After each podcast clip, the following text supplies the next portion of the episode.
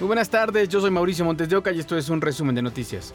Hay avances en las investigaciones tras la balacera en un rancho de Tequisquiapan. En el lugar se localizaron animales en cautiverio. Luego de la balacera ocurrida en un rancho ubicado en la comunidad del Tejocote en Tequisquiapan, en la que fallecieron cuatro mujeres y un hombre, se informó que el ahora occiso se llamaba Álvaro y había sido detenido el 24 de diciembre de 2022 cuando era escoltado por hombres armados. Así lo dio a conocer la Fiscalía General del Estado mediante un comunicado. Se informó por la misma vía que tenía aproximadamente 4.000 cabezas de ganado correspondiente a la actividad económica del inmueble, tigre, cebras y venados en cautiverio. Las mujeres eran familiares en primera línea del hoyo oxiso, siendo su esposa, tía y sobrina, puntualizó la dependencia. Asimismo, se refirió que tenía contratado un grupo de escoltas armados a quienes se les entrevistó y se buscan a otros escoltas que no estuvieron presentes en los hechos. Al masculino se le ha identificado con el nombre de Álvaro S., quien era originario del Estado de México y su última residencia antes de su llegada a Querétaro, hace aproximadamente un año, fue en el estado de Veracruz. Las mujeres eran familiares en primera línea de la persona ya referida, siendo su esposa, tías y sobrina. José Salas, Fuerza Informativa Azteca. Fue capturado en Mexicali, Baja California, David Fernando N., alias El Acelerado, jefe regional del cártel de Sinaloa. De acuerdo con la investigación, este sujeto es hombre cercano a Ismael El Mayo Zambada y cuenta con una orden de detención con fines de extradición a Estados Unidos por conspiración, distribución, importación y transporte de sustancias controladas en la modalidad de narcotráfico. Tres policías resultaron lesionados al evitar que fuera bloqueada la autopista del Sol a su paso por Chilpancingo Guerrero. Los uniformados fueron atacados por presuntos estudiantes de la normal rural de Ayotzinapa que pretendían bloquear la autopista que va hacia Acapulco. Están inconformes por no llegar a acuerdos de sus exigencias con el gobierno federal. No hubo detenidos y a los policías los reportan fuera de peligro. Medidas para la seguridad en Baja California. Autoridades municipales y estatales acordaron que a partir de este jueves los bares de Mexicali cerrarán una hora antes. Decisión anunciada tras la desaparición de tres jóvenes hace más de una semana. Lo último que se supo de ellos es que desaparecieron tras salir del bar donde estaban. La noche del miércoles, autoridades de México y Estados Unidos cerraron el puente internacional Matamoros-Brownsville ante una ola de unos 100 migrantes que pretendió cruzar por la fuerza. Personal del Instituto Nacional de Migración colocó una barricada para impedir el paso, pero los extranjeros la derribaron y llegaron hasta el lado estadounidense, donde la Oficina de Aduanas y Protección Fronteriza de ese país les negó el paso. Además, como medida preventiva, cerraron los puentes Viejo y los Tomates. Y sobre uno de los jefes de la Mara Salvatrucha, José Wilfredo Ayala Alcántara, de quien le hemos informado esta semana por su detención en la colonia Buenavista de la Ciudad de México, hoy sabemos que lo deportaron a Houston, Texas. A este líder Mara lo conocen como el indio de Hollywood. Está acusado, junto con otros 12 líderes de alto rango de la Mara Salvatrucha MS-13, de dirigir actividades delictivas en Estados Unidos, El Salvador y México durante los últimos 20 años. El Departamento de Justicia norteamericano lo llevará ante la Corte de Nueva York para enfrentar cargos como conspiración de narcoterrorismo. Después de casi cuatro meses desaparecida, una joven de 22 años fue localizada en Jalisco. Esta es la historia. Golpeada, desorientada y a veces agresiva, así fue como apareció en el poblado de la primavera en Zapopan, Evelyn Montserrat, la joven de 22 años originaria de Aguascalientes, desaparecida desde el pasado primero de enero. Luis fue su ángel de la guarda. Es en esta plaza principal de la comunidad de la primavera donde Mons estuvo deambulando durante poco más de una semana. Ya pasaba las noches aquí en esta banca, ayudada con esta cobija que le otorgó la población. Se encontró a una persona que literalmente le abrió las puertas de su casa y fue el vínculo que la hizo llegar con su familia. Al salir de mi oficina, vuelvo a llegar con Monse. Para esto, pues ya teníamos mi compañera y yo dándole alimento, ayudándola, igual varios vecinos.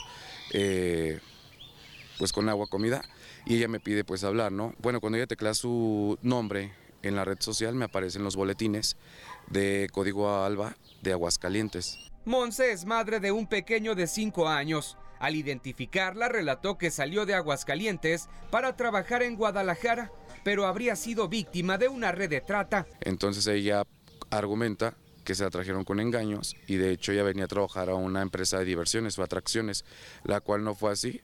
Eh, al parecer, y a lo que ella argumenta, estuvo trabajando y fue víctima de trata de persona, además de que presentaba signos de, de una adicción. ¿no? Fue en la delegación de la primavera donde se le brindó el apoyo para localizar a su familia. A todos nos puede pasar en esta situación, si tú no haces nada malo o haces algo bueno, en cualquier momento te puede pasar.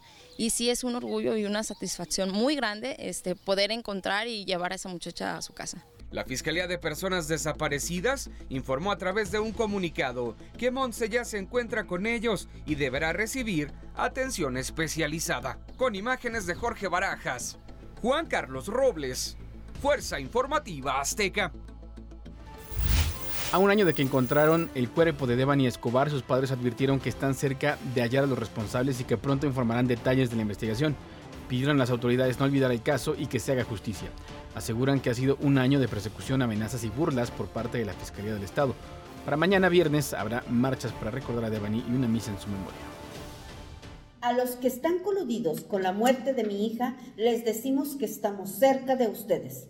Lo que le hicieron a Devani y la manera en la que nos la entregaron no fue humana y van a pagar por eso. La justicia llegará a ustedes y la suerte no les alcanzará. Entonces seguirá siendo perseguidos hasta que el mundo los conozca por sus atrocidades. Hoy se cumple un año del hallazgo del cuerpo sin vida de nuestra hija un año en que la Fiscalía Local solo le ha garantizado sus derechos a los feminicidas que cometen esta atrocidad.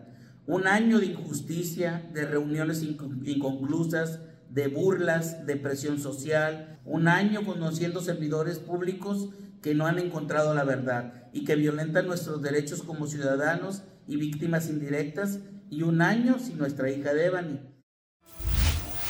Y en la Ciudad de México, la Fiscalía General de Justicia informó que encontraron sin vida a Perla Cristal de 19 años en Guanajuato. Desapareció el 9 de abril en la colonia Barrio Santana en la alcaldía Tláhuac. De acuerdo con sus familiares, Perla salió con tres personas más, Alison N., Juan Carlos N. y Rogelio N. Después se supo que se trasladaban en un vehículo rumbo a León, Guanajuato, pero en el camino se descompuso el automóvil. Las autoridades indagan a su amiga y buscan ya a los dos hombres. Investiga la muerte de adolescente en una secundaria de Zumpango, Estado de México. Ahí estaba. Ahí estaba. Supuestamente la niña corrió y se aventó. Fue localizada sin vida al interior de la secundaria general Lázaro Cárdenas del Río, en Zumpango. Apenas comenzaban las clases cuando su cuerpo inerte quedó en uno de los patios. Lo que sucedió a las ocho y media de la mañana es que le hablaron a mi cuñada y le dijeron que mi, que mi sobrina venía alcoholizada y que viniera por ella a la escuela, lo cual fue mentira, porque ya cuando llegó mi cuñada, mi sobrina ya estaba tirada en el piso. Supuestamente le dijo la maestra que, se había, que, que la niña venía alcoholizada y que se aventó. Tenemos justicia, la verdad. Yo te voy para la fiscalía también. Una sorpresa tremenda, ¿no? Dentro de la escuela, ¿no, señor? Imagínense en la escuela. Y ahora ya no tenemos ya. Por estos hechos, la Fiscalía del Estado de México inició una carpeta de investigación. Analizan cuáles fueron las causas de la muerte de la menor. Todos los alumnos fueron enviados a sus hogares, no así los directivos ni la plantilla magisterial de la escuela abordaron patrullas municipales para ser llevados al Ministerio Público y declarar. Pido, yo pido justicia, yo pido justicia porque esto no se va a quedar así. No se va a quedar así, esto no se va a quedar así. Porque mi cuñada está deshecha, mi sobrina igual está deshecha. Con imágenes de José Luis Ruiz, Daniel de Rosas, Fuerza Informativa Azteca.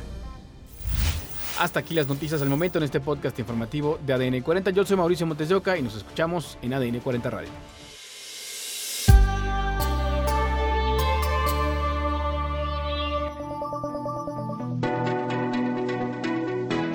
Podcast es presentado por VAS, la super app que te ofrece muchas y nuevas formas de pagar todo lo que quieras con tu celular.